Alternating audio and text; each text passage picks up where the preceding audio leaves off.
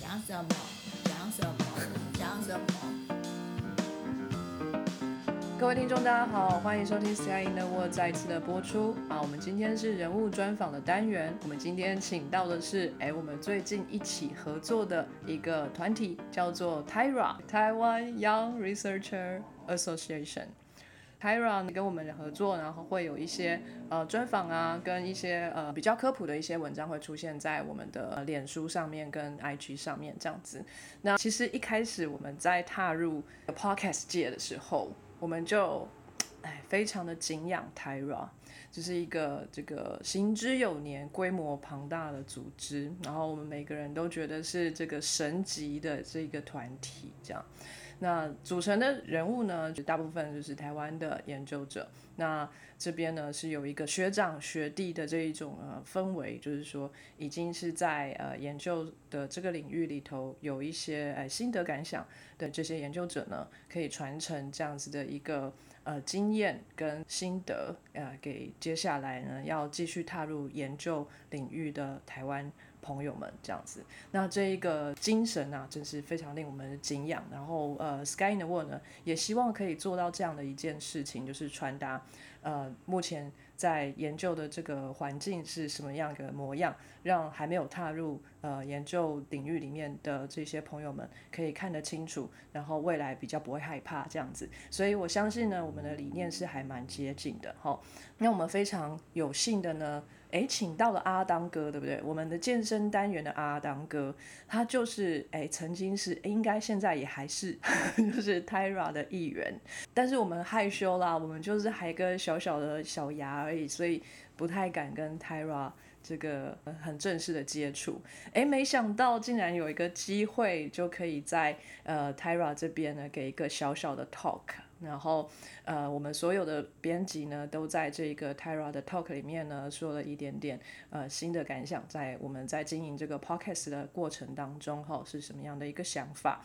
那这个演讲过程呢，其实都有录音录影下来，大家有兴趣的话呢，可以去收听，然后就在 YouTube 上面。那借由这一次很珍贵的机会呢，我们就正式的跟 Tyra 提出呢，我们可以做一个合作。那其实 Tyra 也非常的乐意。那我们今后呢，会持续的合作下去。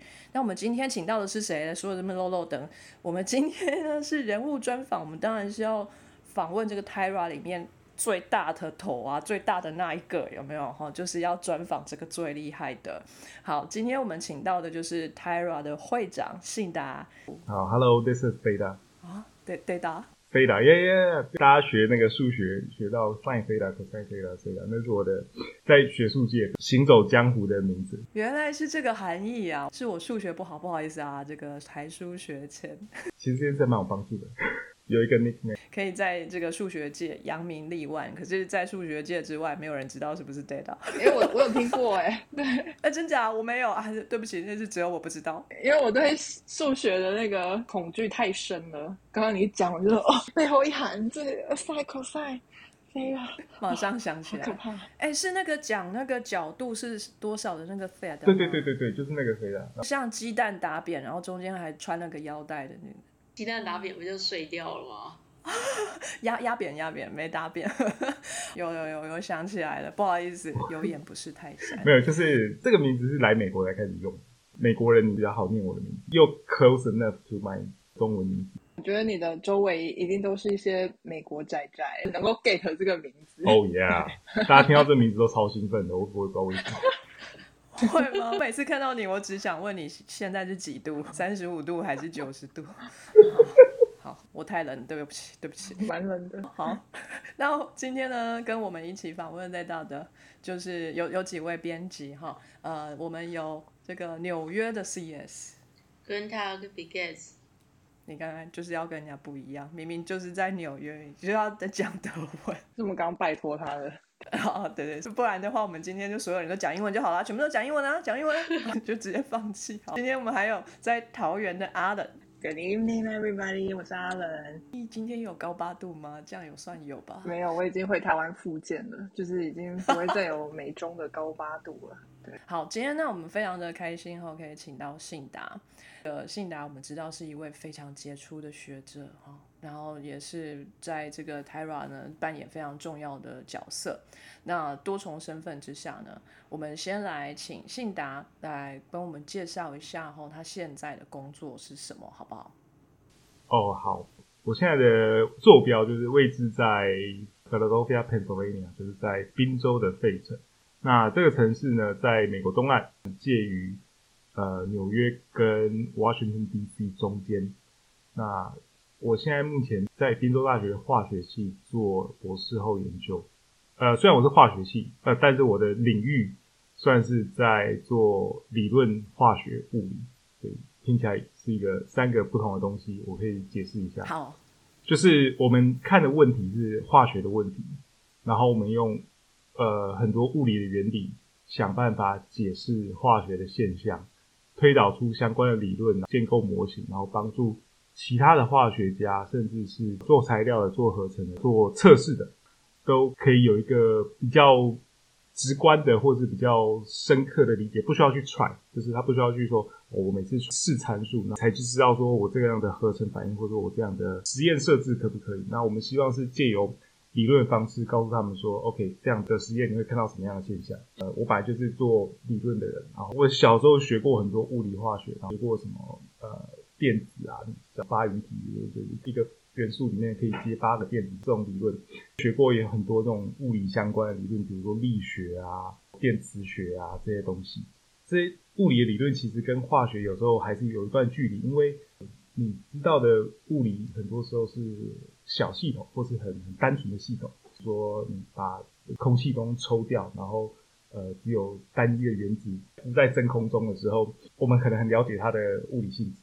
但是化学很多时候并不是发生在这种状况里面，你可能啊环境很复杂，你有气态，你甚至放在液体里面，甚至不是水里面，甚至是其他不同的液体里面，或者说它会靠近某一些金属而产生电化学反应这种东西，在这种状况下。简单的理论原则上都可以使用，但是它能够告诉你的资讯比较少，也就是说，它可能就是一个太过简单的 model，就是没有太多的呃环境参数进来。我那时候觉得这个领域很有趣的原因，就是你知道这些单纯系统的理论，但是你要把它推广到一个比较复杂系统的时候，其实没有想象中的那么容易啊。我小时候想的非常简单，就想说，哦，你有一颗原子，那你放了两颗原子，suppose 你觉得有两颗原子该有什么。那你今天如果有几千亿颗原子的时候，你就没有办法把每一颗原子做的很精准的运算。那如何在精准跟效率之间做一个平衡，就是我们现在在我们这个领域非常重要的课题。我觉得我好像在听那个 Big Bang Theory 的详细版。所以你们是不用买器材，那所以你们完全是理论吗？就是理论推导，知道吗？对我们两个很大的部分，第一个部分就是理论推导，就是说我们对于一些基础的理论非常熟悉，比如说用量子力学、用统计力学、用热力学。然后，但是这个是一部分理论推导，那能够做的事情其实没有很多，因为我们的数学能力有限。另外一个很大的部分就是我们会写程式，就是用 programming 的方法，就是写出。模拟城市，大家去想说，比如说最简单的例子是跑分子动力学，就是 molecular dynamics。我想很多呃做生物或者其他相关的领域都会跑这种模拟。那你就想说，我们是呃写出这些城市的人，我们要买的东西就是很大的电脑。讲一个简单的例子，就是说我在看电池的时候，电池大家都知道，我们就是把一个电极插到那个电解质里面去。最简单的方法就是我插它插进去，然后开始量电池会放出多少电。然后你会发现说，哎，它的放电量跟你插的什么电极啊有关，然后跟你的电解质容易有关。那今天如果我想要更深入的，就是用理论物理化学方法去了解这个的话，我要怎么办呢？最暴力的方法就是说，OK，我知道所有东西都是原子组成的，我把这个容易当做一堆原子，然后我把金属再把它当做另外一堆原子，然后我去暴力的把每一个原子。都用我知道最强大的理论，就是比如用量子力学方法去描述这样的计算呢。你把它放进电脑里面，你发现你要需要的时间大概是宇宙生命这么长的时间才能够解完。然后你就想说啊，不行不行，这不可能。那我怎么办呢？啊，我知道说我可以不要把这个金属当做一颗一颗一颗的原子，组成，我就把它当做一大块东西。根据过去的经验，我知道它的一些参数，那我就把它当做一整块东西。然后这个议题呢又太复杂了，我就把它当做其中一颗原子跟环境，所谓的环境就是其他议题，我把其他议题当做一个环境，然后把这个议题的环境参数丢到这个原子里面，所以这个整个系统呢就被我简化成一个大的金属，一堆议题，还有一颗我在意的分子。这样的计算呢，就是你可能可以做在可能在几天、几个小时、几个月之内可以做完的计算。那这个简化的过程呢，第一个你需要科学上你需要 make sense，就是你要怎么把它从分子简化到这个，然后这些 connection 呢，就是要靠物理的一些原理，就是说，OK，我我怎么样可以把一堆分子当做一个大金，我怎么样去做这个逼近，然后这样子的金属呢跟液体呢跟分子怎么做连接，这也是需要靠物理学的知识去。连接他们哦，就是要用逼近这件事情。我想说，你就随便假设它是一就好啦，不能那样子，就是不能眼睛一看它是一，不可以。你要提出数学证明来。对你不能说眼睛一闭就说啊，它就一啊。那你们要怎么验证？就是呃，把这个模型或者是这个东西跑出来，就是要怎么验证？跟实验验证。嗯，就是比如说跟，就是比如说有些有些是说。呃，实验上我们看到某一个现象，比如说，哎，我们发现这个电池放久了以后，它的电量会慢慢变少。所谓这个慢慢变少，你有办法用计算的方法知道说为什么它会慢慢变少。如果你可以证明的话，代表说你这个逼近可能是对的。我比较偏临床科学的，因为我们都测超不准的，所以就是即使我们样本数很多，我们也知道那个误差一定超大。因为我有那个读化学朋友，感觉他们就是。无限逼近一个真理，可是我就有一点不了解。那你们验证的方式是，只要有一个例子，你们就把它定为 gold standard，然后大家去验证这件事。你们就只要试一颗电池吗？非常好的问题，就是刚好连接到我刚刚强调，就是可能是对的，因为你可能只对这个电池有用，就这个材料有用。这时候你就把你的这个理论开始应用在各种不同的材料上面，各种不同实验上面，各种不同状况上面，会发现，哎。哎，好像不行。然后这时候就会开始修改自己的理论，修改自己的模型。如果把地方什么地方加一点，或者我把某一个逼进去修改一点点，我可能可以描述另外一种状况。这样的话，可能就是一个蛮好的理论，就是我这个理论可以描述不止一样东西，我可以描描述呃各种不同的 scenario。这样有帮助到化学家吗？你刚刚说做这些理论是为了让化学家不用再尝试这么多的条件。你把它 narrow down 了，可是他还是要为你去验证你那些 narrow down 对不对啊？那万一我本来要试一百个，然后你 narrow down 到五个，然后我试了这五个阿龙姆丢，那你要回去重算这样子啊？哎，对对对对，就是还是要回去重算，没错没错没错。哦，就会跟你说哦，这个不对，但是是这样子啊，就是说其实这个领域就是有些题目是实验走的比理论前面，比如说实验看到某一个现象。然后是当前理论完全没有办法解释的现象，这时候很多理论学家就会跳进去说：“OK，我们目前的理论为什么不能解释这个东西？我们是不是缺乏了什么？然后我们再来重新审视我们的理论。”那另外一种题目是理论走的比实验前面，就是说我理论上可能可以看到某个现象，可是在实验上还是看不到。那我们就会跟他们说：“OK，那你们看不到原因，可能是因为。”你某一个参数不对，或者某一个材料用的不对，那是哪你是偏第二种吗？A 都有啦，就是有些题目就是我们讲啊，有些题目是看到实验现象。我必须说啦，我们非常的想要跟实验有一些连结，所以在我们这个领域里面呢，有很多理论。是目前没有办法用实验去验证，就是用一个比较现实一点的说法，就是如果你要拿到房顶的话，最好是当第一种。哦，对。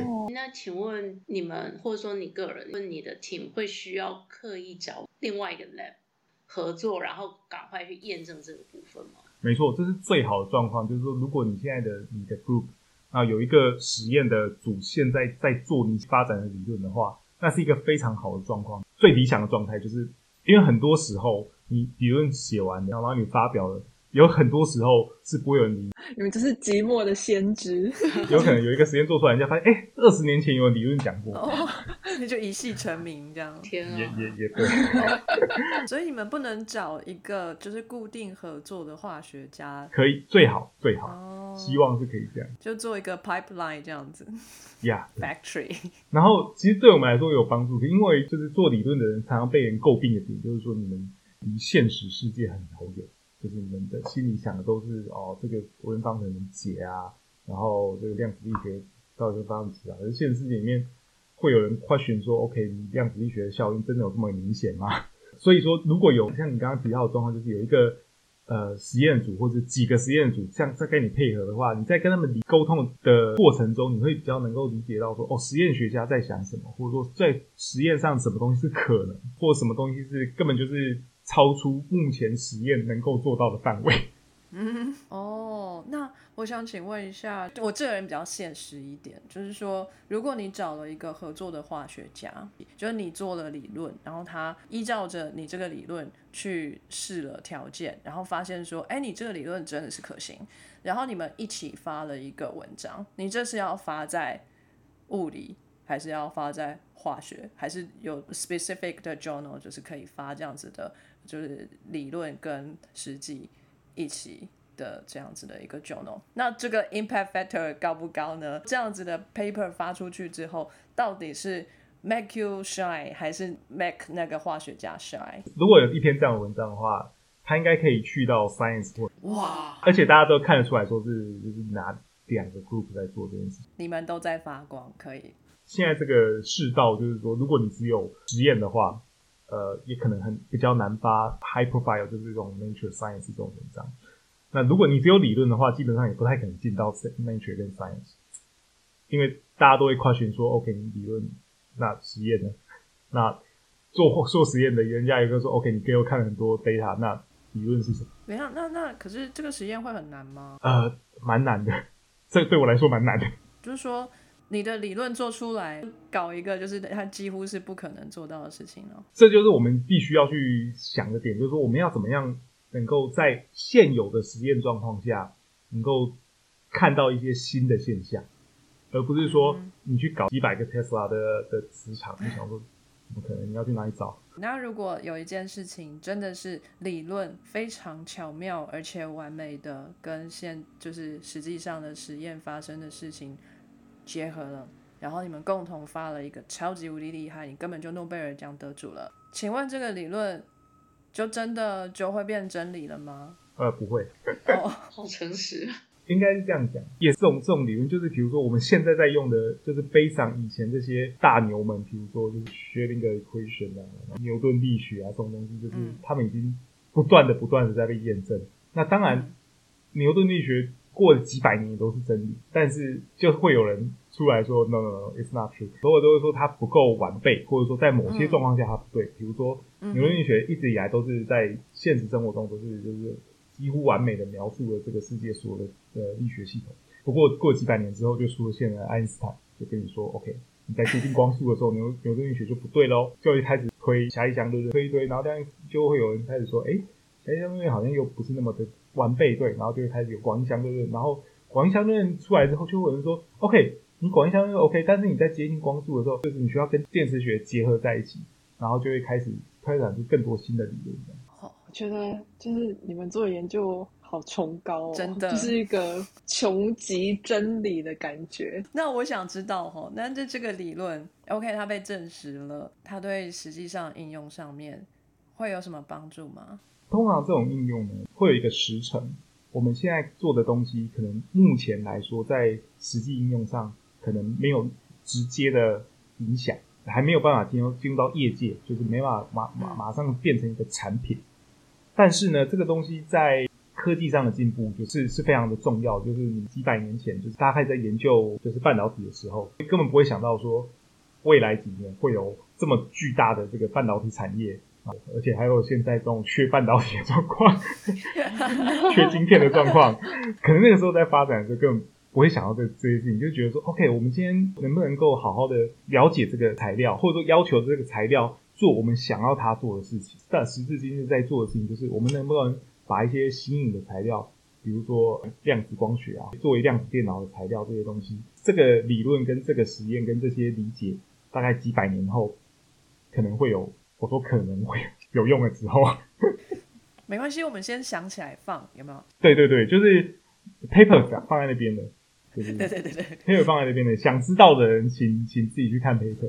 或者是已经有国家偷偷在使用，像那个 Marvel 的那个 Black Panther 他们那个 Vibranium，他们已经偷用了很久，都不告诉世界。哦好，千万不能被偷用，这样子我们要锁好，锁好，只能给好人用。这个太难了。呃，刚刚你有提到你现在做的是化学物理，是用物理的方式去解释化学。那我听过还有另外一门学问叫物理化学，是吗？对对对对对，他们不一样吗？呃，其实一样。一样是吧？哦对所以哪个前哪一个后没关系是吧？语言好好玩啊！哦，对，语言好好玩。对，哦，这就讲到一个故事，就是其实就是小时候，我小时候的故事。我那时候申请出国的时候，那时候是做理论计算，在物理所做理论计算。但 of course 我就申请物理系的，然后我那时候在申请出国的时候，就看了各家的系的名称。这时候呢，我就看到我在后来 PhD 去念的学校有一个 program 叫做 Chemical Physics。我想说，OK，interesting，、因为大部分都是 physical chemistry，然后有一个 program 它有一个东西叫 chemical physics。我想说，OK，chemical、physics，chemical 是形容词，physics 是名词，所以它应该是 physics。然后我就申请，然后我后来很幸运的就是进到这间学校，就发现啊，整个就被当化学系的在用，就是完全是个意外，就是啊，原来是化学系。挂羊头卖狗肉嘛，竟然有抱怨嘛，就说哎我被骗了。呃，也没有啦，就是其实也、还不错。所以你是到那个时候才更大量接触化学，就是你的研究才更多的接进到化学吗？没错，没错，没错。那时候我才开始接触到化学的问题，就是一开始来的时候，就是有一个蛮有趣的现象，就是，所以我第一年当 TA 的时候，他们叫我去教普通化学实验，我想说，我我不会做实验的、我做理论的，第一，他们就说啊，没关系啊，化学博士第一年都要带这个普通化学实验 TA，我说好好，那我就带吧。第一堂课，他如果上过普化实验，第一堂课都要介绍仪器嘛，完全不知道要讲什么，而且用英文，然后我想说哦，压力好大哦，压力超大。然后我就拿出那个烧杯，就是嗯，it's a cup。Beaker beaker，各位朋友，对对对，因为我根本不知道 beaker 这个字，然后就呃 glass cup，然后我学生就很傻眼，就说我们要靠自己了。所以你是大学念数学，然后研究所念物理，然后博班变成就是偏化学这样。对啊，一路崎岖，各种转行。这是一个非常神秘的过程。请跟我们分享。对，我们来讲讲看好了。好，我们现在呢非常模糊的了解了 你现在在干嘛。我我觉得只只有智者就是可以了解信达在干嘛。我只是一直嗯觉得很身临其境在 The Big Bang Theory 里面的。其实真的蛮像的，我们就是那个 Penny 啊，你刚刚提到，就是你大部分的研究都是要跑城市啊等等，所以你的 lab 的主要设备除了电脑之外是什么？呃，人人脑，所以你真的不需要一个大的 lab，然后有 bench 什么的去跑实验，你就只需要电脑这样。对对，我们不需要 bench，他只需要一个化学家朋友。对我们需要化学家朋友，我们需要跟很多人讲话，但是我们不需要一个真的会做实验的。刚开始念研究所的时候，那个时候就是要做那个火灾演习，然后我们有几个做理论的人，那他们就说：“哎，你们要做火灾演习哦。”然后我们就说：“呃，可是我们是做理论的，我们不更不会进到实验室里面去，我们为什么要做这种实验室里面的火灾演习？”然后他们就说：“对。”然后我们就说：“好。”那我们签一个 promise 说，我们这辈子永远不会进这个实验室，那我们就不要做这个火灾演习，好不好？他们就说好，这辈子这个 promise 很重哎、所以我们理论上是不可以做实验的，我们没有做过训练，就连踏进去都踏不进。哦，所以你跟化学家约都要约在外面 Starbucks 这样，不能去他的实验室。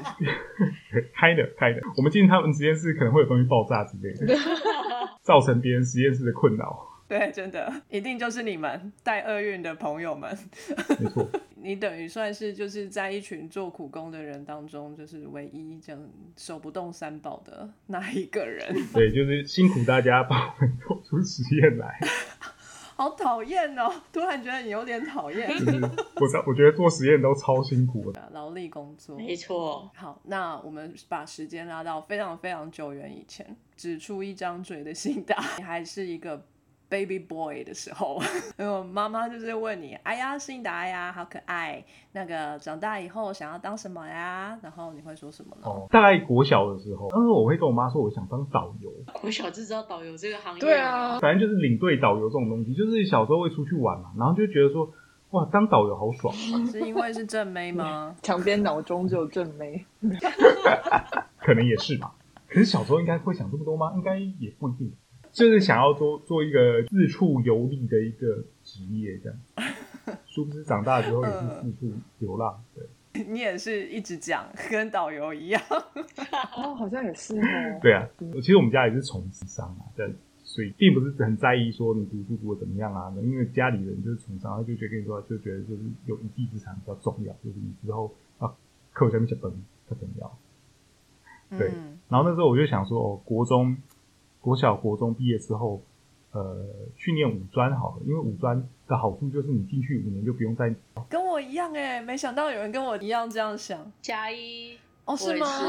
你们都是对，你就想说进去五年不用考大考多好。我也是这样觉得。我以为你会说你们好老。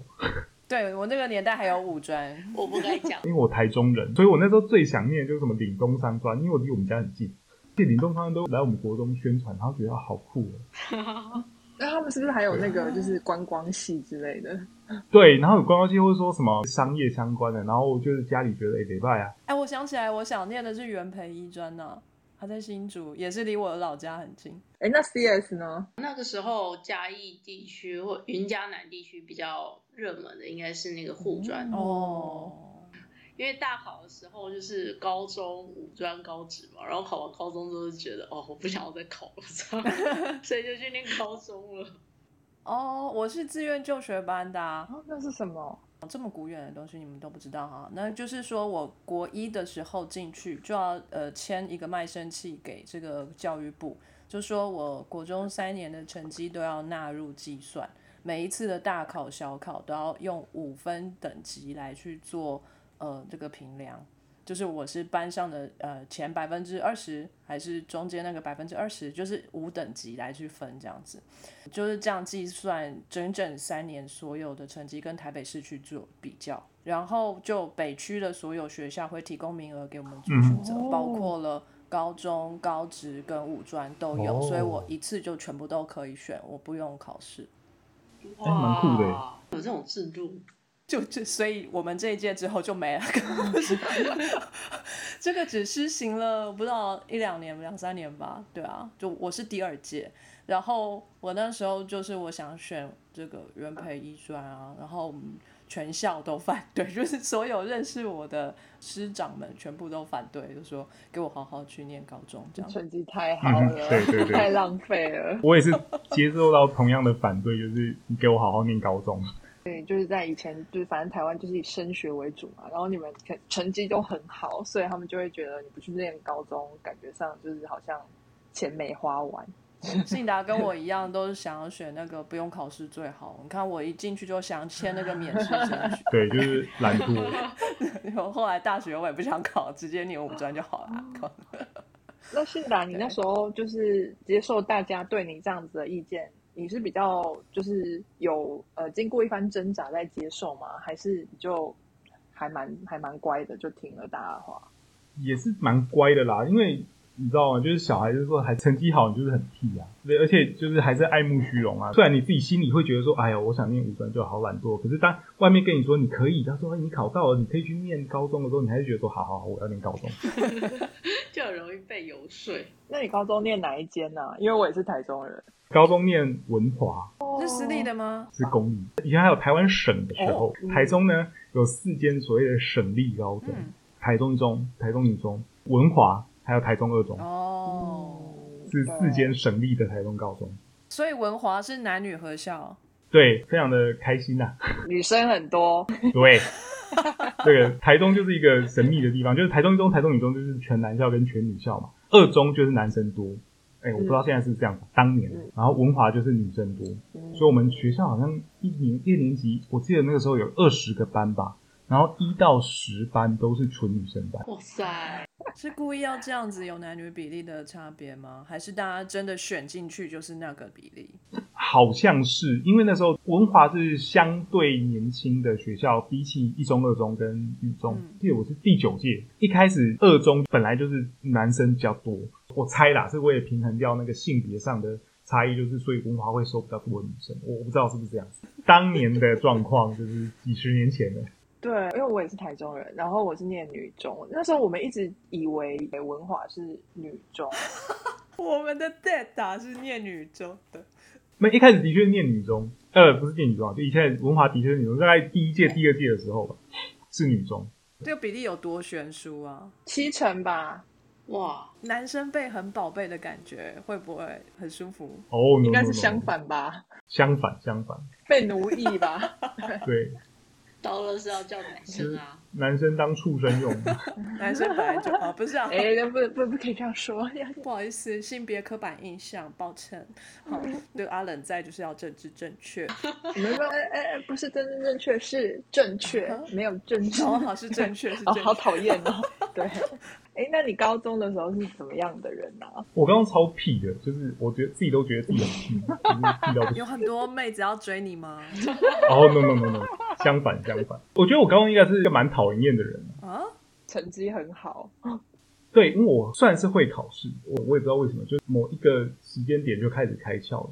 在高中的时候，那种想法非常的单一，在那个世界里面很单纯，你有一个标准，那那个标准似乎就是对你来说是世界的一个唯一的标准，就是你考试考得好不好。你考试考得好，你就是叫秋这样子，嗯，就是蛮屁的。我想说，我现在去看我高中自己应该会扒下去啊，就是因为秋大小。所以你就是那种数学很好，然后物理很好的人，那种就是绝对的王者。没错因为大家那两科是没办法。说真的是，现在我来看这个高中的那个状况，就想说你到底在屁什么？你只是一间台中一间学校，就是你你放在整个台湾来看，也不是顶尖啊，你又不是什么特别厉害的学生。我出去考过奥林匹亚，连国家队都没有选上，然后你出去考任何考试，然后还是考出别人，就是其实说真的，你就是也不是一个特别顶尖的学生，呃，只是你在你这间学校，你数学物理很好，那你所谓的很好呢，也没有到说。呃，你跟建中那些人比，你就会知道说你家还是差人家差很多。嗯，可是同学们对你的评价又是什么呢？哦，也是一样很低的。我现在都很感谢我的高中同学，他们竟然能够继续跟我当朋友，当到现在。就想，我靠，你们真是人真的很好。有这么糟吗？可能你就是屁王之王，然后他们其实也是都 一样的特性。没有没有没有，他们人都比我好很多。你现在是非常害怕失去他们吗？啊，对对对对对，听得出来，听得出来。就是我觉得我高中同学的世界，在我高中的时候就比我广很多，很多事情我在高中的时候根本不理解，就是其实他们知道的事情，我很多都是到大学之后才说，哇，原来是这样子。我所谓这些事情有点像是就是人与人之间的关系，就是一些以前发生的事情，你就会知道说哦，有人可能不开心，但是我那时候不理解说为什么你会不开心，哦等你长大之后才发现哇，这件事真的是令人讨厌啊。哎、男生会这样吗？我以为男生比较就事论事、哎，人都是会有情绪的吗？对啊，对啊，性别刻板印象。哦，sorry，我又不正确了，sorry。所以高中的生活对你来说应该是如鱼得水啦，就是某方面还蛮强的朋友，某方面还蛮强的。这样听起来好歪。好，然后朋友们也不错，都还感情蛮好的，也互相学习了一下这样子。那听起来就还蛮舒服的、啊，又在这么多女生的包围下面，过得很爽、啊。那 你是从小就是觉得自己应该是数理方面就是特别强，可是你的兴趣是你想要当导游，导游可能要比较知道一些呃历史啊、文化啊、地理啊这些东西是文组的东西。哎，你那时候选组有困难吗？呃，也是一个虚荣心嘛，就是长大之后发现，诶，我自己好像很会考试，然后就觉得说，嗯，导游不用那么会考试，那比较好。哦，好好好，直接放弃。被筛选掉了。所以你就是选二类组吗？对我高中是二类，所以你你没有觉得哎、二类少念一个生物啊，顺刷啦啊，生物就是顺便念一念。也没有哎，就是我对物理的兴趣是高二的时候考物理学的时候，我非常记得我考了六十六分。哎、好高哦。大顺哎、好棒哦。对，当全班都考二三十分的时候，我考了六十六分，我们老师说，这种牛顿力学这种东西啊，就你就是要一直念它，有一天你会领悟，也有人一辈子都不会领悟，都是 by chance。然后我对这件事情印象深刻，就觉得说，哎、我好像领悟了。你悟到了，对，从此之后我就对物理非常有兴趣，哦所以我对物理的兴趣是起源于一次六十六分考试。就让你点燃物理的希望，很棒。那个那个老师就像那个尤达大师一样，给你一个启示，就是说 你有原力，然后你就嗯，对对对，我觉得是一个蛮像训练猫猫狗狗一样，就是你要给它 treat。什么帕夫洛夫理论，对对对，然后你就会跟他说：“哎、你做这件事做的很好。”那我乖那时候就是一个非常的单纯的性格，就是说：“对，好，我做这件事做的很好，那我就继续做吧。嗯，不过信达今天也给我们一个非常大的打击。阿乐，我们这辈子 物理就不用想了，牛顿是不会懂的没的。关系啊，我早就放弃了，小时候有 struggle 一下，我 ”我后来我一直都觉得，什么物理啊这件事情其实没有那么重要，应该说对整体社会来说很重要，就是在巨观底下是重要，但是对个人来说，你不理解其实也没有关系，不需要那么 struggle。对，应该是说找到自己的天赋啊，就是你对于物理跟数学的理解，就是真的比其他人好。每个人都有就是自己擅长的事情，但是你后来读数学系，耶，你后来不是读物理系，why？因为我没有考好，这非常简单的原因。物理系的分数比较高哦。哦耶啊！哦，这就是个时代的故事。哦，当年我考大学的那个时候，还叫做大学联考。对，第一志愿好像是电机系，然后第二志愿、第三志愿就是台大物理系。那个时候为什么会那么高分呢？那是因为有一个年代，不是我考试那个年代，有一阵子就是杨振宁跟李政道，你知道吗？哦，诺贝尔奖，有是那个吃嫩草的那个吗？嗯 你记得的怎么都是这些？八十二岁的时候娶二十八岁的那个，哦，那我知道他谁啊？相当的有名。不过他更有名的是，应该是他拿诺贝尔奖，哦，对，所以那那时候有一波，就台湾学生念物理系的热潮，大家都要为这个科学尽心尽力。嗯，才可以吃嫩草。好好好，OK。喂，哎，等一下，我那时候一一心一意想要念物理系，所以我考联考的时候，我只有填四个志愿，哇，你也真的太秋了，四个是不是很屁？我还记得是哪四个，就是台大物理、台大数学、呃，清大物理、交大物理。为什么要插一个台大数学啊？因为一样，again 就是虚荣心，我想念台大。哦、好啊，台大多给一个机会，这样好好 哦。对对对。那后来呢，我就去了台大数学。这样 Turns out 是一件蛮有趣的事情，就是数学对于很多物理系的人来说是一个 background。我去念完数学之后，就觉得说，嗯，其实念完数学之后，我发现我数学不够好。就是我如果直接去念台大物理系的话，我觉得我应该会蛮惨。哦，哎，这么可怕？嗯，我觉得你今天完全就是加深我对那个物理、数学这类人的那种恐惧就是那种对恐惧。说，我天哪，你们的脑袋怎么 wire 的？怎么听起来这么可怕？完全是另外一个世界的人的。对啊你是到数学系之后看到太多厉害的数学大师、老师、同学，所以你才会觉得你的数学不够好吗？对，数学系有几种人啊，就是有一种叫我们所谓的神人，就是就是真的你会觉得说，哇，他就是生来就是在做这件事情。然后另外一种就是普通人，就像我们这种叫普通人。神人是什么呢？跟大家讲一个例子，就是我有一个大学大一同一一起进去的同学，然后他就是一个很神秘的人，我们几乎没有在课堂上看到他。我们想说你到底都去哪里了？后来 turns out 他在大一的时候就去修了所有大二的课，然后他在大二所有的课上面吊打所有大二学长姐。就是妙力型的人物。真的，对，然后他升大二的时候就不见了，然后想说为什么？因为其实他来台大数学只是暂时的，因为他在高中毕业的时候就拿到 MIT 的入学，就是要进 MIT，什么东西然后他所以在台大的时候玩一玩，就进来屌打所有大二之后拍拍屁股走人。对，然后这个故事还没结束，我后来我又遇到这个人，就是我在哥伦比亚念 PhD 的时候，他是哥伦比亚数学系的教授。妈呀，真的是神人！我的天哪！山水有相逢啊！我这个荣幸邀请他上本节目，你到时候可以访问他对就是你的印象。应该是没有印象啊。我们班有这个人吗？他应该对大家都没有印象吧？在大学的时候遇到这种人，你就会觉得哦，我真的是普通人了。可是你在我们就是其他普通真的普通人心里不是神人，自然进去一个魔界，对啊，太可怕了。那大学你考到了数学系，那你有放弃你对物理的热情吗？因为你本来还是蛮喜欢物理嘛，六十六分那部分，还是你打算一辈子都六十六分啊？没有没有没有，我想说可以可以试着寻求更低分一点，对。啊、那个那个时候我进大学的时候，我还是对物理非常有兴趣，所以我其实是双主修物理系毕业。哦天啊我还是神人，我还想说你没有转系啊，原来是双主修呀。啊好可怕哦！那你有觉得物理系的朋友们数学不好吗？哦，没有啊，所谓的数学好不好的的的感觉不太一样。数学好就是好在不同的方面，就是说，呃，物理系的朋友他们数学好是是对数学家来说非常应用的数学好，就是他们可以解决、嗯呃微分方程会解决一些问题。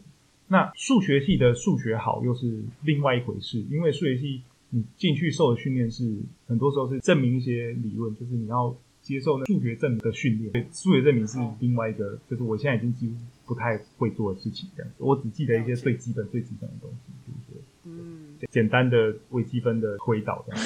我就知道，我刚本来说简单的加减乘除 就是简单的微积分，就那个那个雷摩差很多。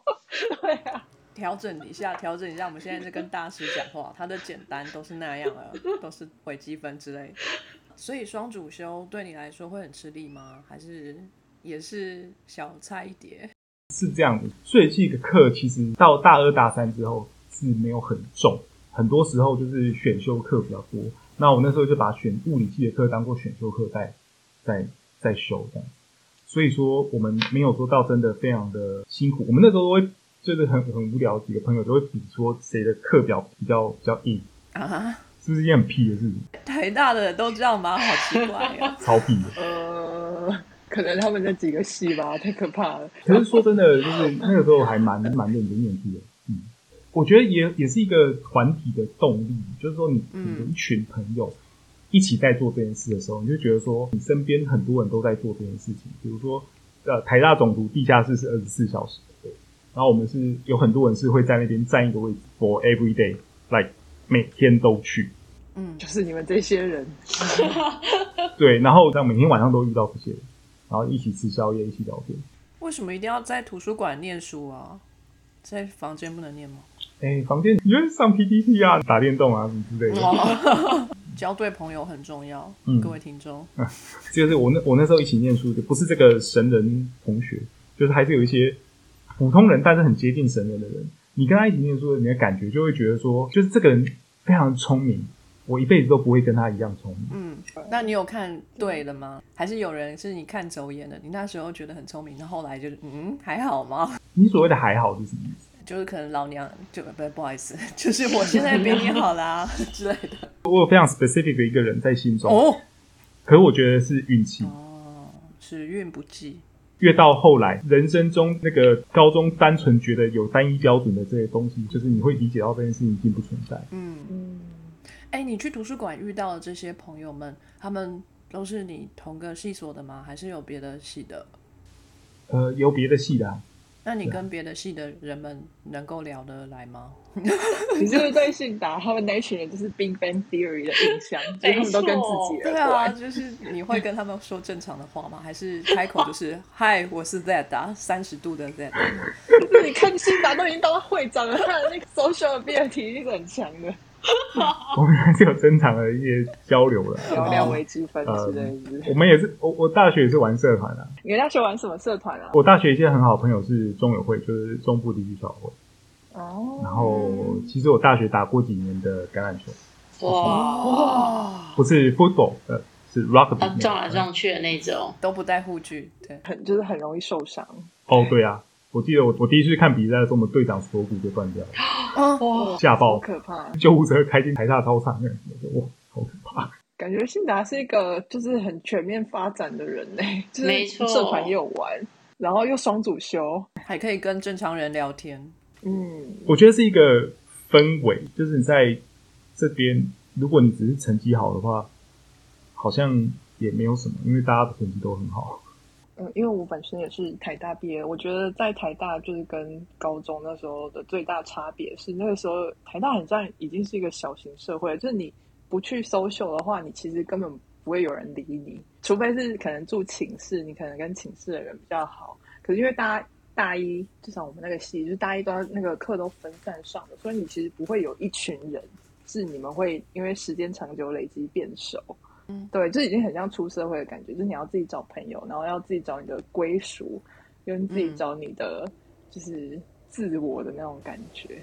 嗯，没有错，你不会有一个 default 的归属，就是你不会说哦，我进去你就是属于这个班，你是属于这个这个团体，没有，就是你要去自己去找团体。就是数学系有一个系学会，可是我没有在系学会里面混，所以我跟系学会系学会没有很熟，我反而跟中文会比较熟。那我后来。参加了台大电影节，那我跟这些人比较熟。台大本身就像你讲，它是一个小社会，是完全就是你自己去决定你要去跟谁收球，或者你要成为某一个团体的一份子。哦，原来如此，好不一样哦。我念的是中心大学，我们是以农立校。所以我们一定都是做团体的劳动服务啊，所以 我们都是集体去挤牛奶跟喂鸡的呀。那这样我们就跟班上就会比较熟嘛。整个班都超熟的，熟到快爆炸。就是我们班男生都没有要出去找别的系所的女生。我们班有一个男生真的是出了名的，我们班他按照班号一个一个拔，连我他都有拔过。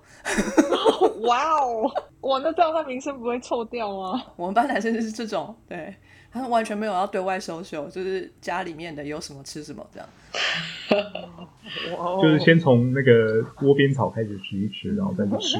啊，果然氛围很不一样。台大果然就是自由的校风，哈，我觉得其实也蛮好的，让你更多的去尝试很多的机会。那看看是不是现在手中有的是自己喜欢的。我跟你讲，就是我觉得台大就很像资本主义，就是会变得很极端，所以就是那种完全很孤僻的怪人。他就是如果他也不主动去的话，他就是真的会变成一个孤僻怪人。因为我就是那个孤僻怪，就是跟谁都不熟。一直到后来才发现，哎，好像好像需要自己走出去。至少你有观察到这个社会好像是那样运作的，你必须要去配合一下。非常感谢各位听众的收听和支持，特别要感谢各位赏杯咖啡的朋友，在 First Story 上的 Costy Lover、Jean 以及匿名赞助者，Patron 上的 Yi Chen Wu Newton、Catherine、Evan Wang、Eddie Hu、Yi Chen Wu、Elliot Ferret、Adam Joe、Ernest、Nikki Hu 以及 Howard Su。Sky in the World 在各大 Podcast 平台都能收听得到，Anchor、SoundOn、Spotify、Apple Podcasts、KKBox 都能搜寻得到 Sky in the World 的节目。另外，Sky in the World 也会在脸书页面以及 Instagram 上分享科学家的八卦、科学新知，还有编辑们的日常给大家。有任何问题以及意见，都可以在各大平台上留言，让我们知道。我们将竭尽全力为您寻找答案。欢迎追踪分享 Sky in the World，让更多人知道有趣的科学哦。别忘了还有下集哦。